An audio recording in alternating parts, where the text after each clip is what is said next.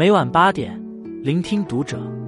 听友们，读者原创专栏现已全新上线，关注读者首页即可收听。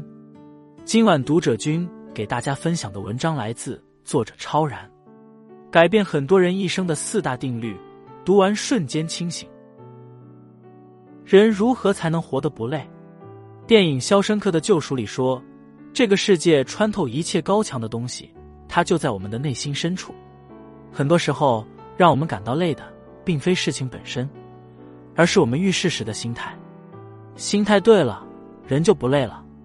读懂以下四大定律，你就能调整好心态，活出轻松快意的人生。第一个定律是韦奇定律。经济学家韦奇曾说：“即使你有主见，如果有十个人看法和你不同，你就很难不动摇。”这种被别人左右的现象。就是韦奇定律。曾看过一个小故事，有个小和尚非常苦恼，他问师傅：“东街的大婶称呼我为大师，西巷的大伯骂我是秃驴，刘家的阿哥赞我清心寡欲，王家的小姐说我烦心未了，那我究竟算什么？”师傅听后指了指旁边的一盆花和一块石头，笑着说道：“不管别人怎么说，花还是花，石头还是石头。”毁誉由人，是非在己。打破韦奇定律的桎梏，才能活得舒坦痛快。民国时期，北平流行文化沙龙，热情好客的林徽因夫妇每逢周末便在家里组织沙龙聚会，许多文化界的精英纷纷慕名而来，谈古论今，切磋学问。聚会中，博学多才的林徽因总能侃侃而谈，成为全场的焦点。但在那个年代，林徽因的行为也招致了许多非议，一时间流言四起，不少人认为她这种频繁搞沙龙的行为是卖弄、出风头、不知检点。有人甚至认为冰心写的小说《我们太太的客厅》是在影射林徽因的招蜂引蝶、左右逢源。那段时间，林徽因正在山西考察古建筑，对于种种流言蜚语，她一笑置之。专心致志投入工作，周末回家后还是像往常一样组织沙龙聚会，做自己的事，走自己的路。林徽因最终在建筑学和文学上都有所建树，成了一代才女。余华在小说《活着》中写道：“生活是属于每个人自己的感受，不属于任何别人的看法。世界那么大，总有人和我们看法不一致。如果总想活成他人期待的模样，那终究会迷失自我。”不要让别人的观点淹没了自己内心的声音，也不要用别人的眼光来评判自己的人生。毕竟生活是自己的，遵从本心才能过得舒心。第二个定律是瓦伦达定律。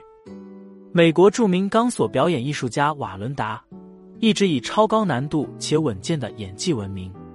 七十三岁那年，他决定举办一场告别表演，为自己的演技生涯。画上一个圆满的句点。瓦伦达认为谢幕演出分外重要，不仅将奠定他在演技界的地位，还会给演技团队带来很大的支持和利益。出场前，他不断告诉自己，这次太重要了，千万不能失败。然而，从没出过差错的他，竟然在做两个简单的动作时不慎坠落，当场身亡。事后，他的妻子痛心的说。我预感到会出事。以前他只专注于走好钢丝，而这次他太想成功了，导致无法专注。否则，以他的技能是不会出事的。内心越渴求，越容易失手；越在乎的东西，越容易失去。这就是瓦伦达定律。生活中很多事之所以困扰着我们，是因为我们太在乎，得失心太重了。因为太想打好球，所以发挥失常。因为太想考好试，所以心慌手颤；因为太想得到一个人，所以低到尘埃。然而，越执着，越在意，越事与愿违。相反，怀一份平常心，看淡成败输赢，看开聚散离合，随缘而行，随遇而安。该来的终究会来。正如有位哲人所说：“紧握拳头，抓住的只是空气；伸开五指，触摸到的。”将是整个世界。越是人到中年，越应该看淡得失，明白尽人事，听天命的道理。要知道，漫漫人生路，平常心最可贵。第三个定律是曼德拉定律。一九九四年，南非总统曼德拉在就职典礼上的一个举动震惊了整个世界。就职仪式一开始，他起身致辞，先介绍了各国政要，然后恭敬的向台下的三名狱警致敬。原来，曼德拉曾被关押二十七年，典礼前。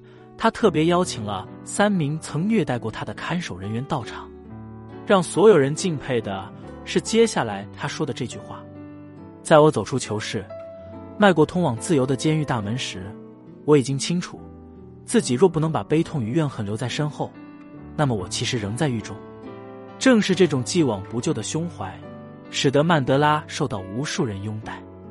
怨恨如同牢狱，原谅别人就是升华自己。这便是曼德拉定律。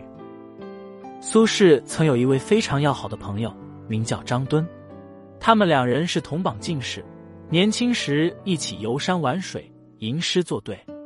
后来，张敦因为苏轼和自己政见不同，通过玩弄权术，把年近花甲的苏轼逐出朝堂，贬到岭南，想让苏轼客死蛮荒之地。苏轼大赦后，张敦的儿子给苏轼写信。希望苏轼对张家网开一面，不要打击报复。而苏轼只说了一句：“但以往者，更说何意？”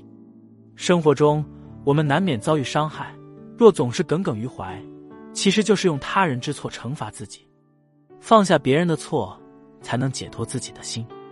正如季羡林在《一生自在》中所说：“如果不能忘，或者没有忘这个本能，那么痛苦就会时时刻刻都新鲜生动。”时时刻刻像初产生时那样剧烈残酷的折磨着你，世事犹如书籍，翻过去了才能书写新的篇章。过去的事别再介怀，过往的伤试着释怀。第四个定律是杜利奥定律。医院的病房里住着两个病人，一个住在窗边，一个住在墙边。靠墙的人整天唉声叹气，为病情担忧。靠窗的人则常给靠墙的人讲窗外的景色。奶种花开了，蝴蝶飞来又飞走了。园丁正在修剪树木花枝。靠墙的人心情由此好了很多，不由得羡慕起靠窗的病人。两周后，靠窗的病人康复出院。经过申请，靠墙的病人搬到了窗边，但他并没有看到花草蝴蝶，因为窗外分明只有一堵墙。科学家杜利奥提出，心态决定眼中的世界，心态的样子就是生活的样子。一个人心态是积极还是消极，决定了其生活是明亮还是灰暗。心态好，即便高墙阻隔，也能闻到芬芳；即使深陷泥潭，也可伸手摘星。作家萨尔玛曾陪伴丈夫驻扎在一个沙漠的军队基地里。丈夫每天出去演习，只留她一人在小铁皮房子里。天气炎热，当地人又不会说英文，让她很是无聊难耐。于是就写信给父母，诉说自己的苦闷，抱怨环境艰苦。父亲回信说：“两个人从牢中的铁窗望出去，一个看到的是满地泥泞，另一个看到的是满天繁星。”正是这句话，改变了塞尔玛的一生。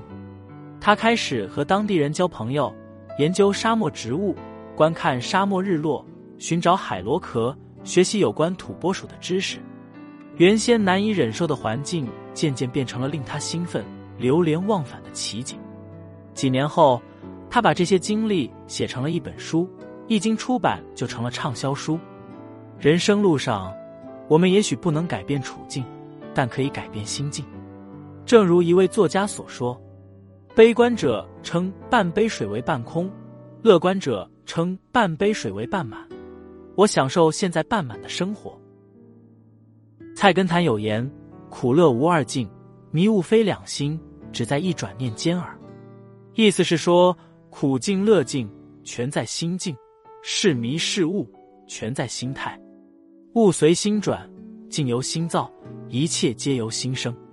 心态是人生真正的主人，幸福之路不在别处，就在你我的心之深处。感到累的时候，就试着去转变一下自己的心态吧。一个好的心态，比一百种智慧更有力量。关注读者，往后余生，愿你我都能解锁这四大定律，收获美好的人生。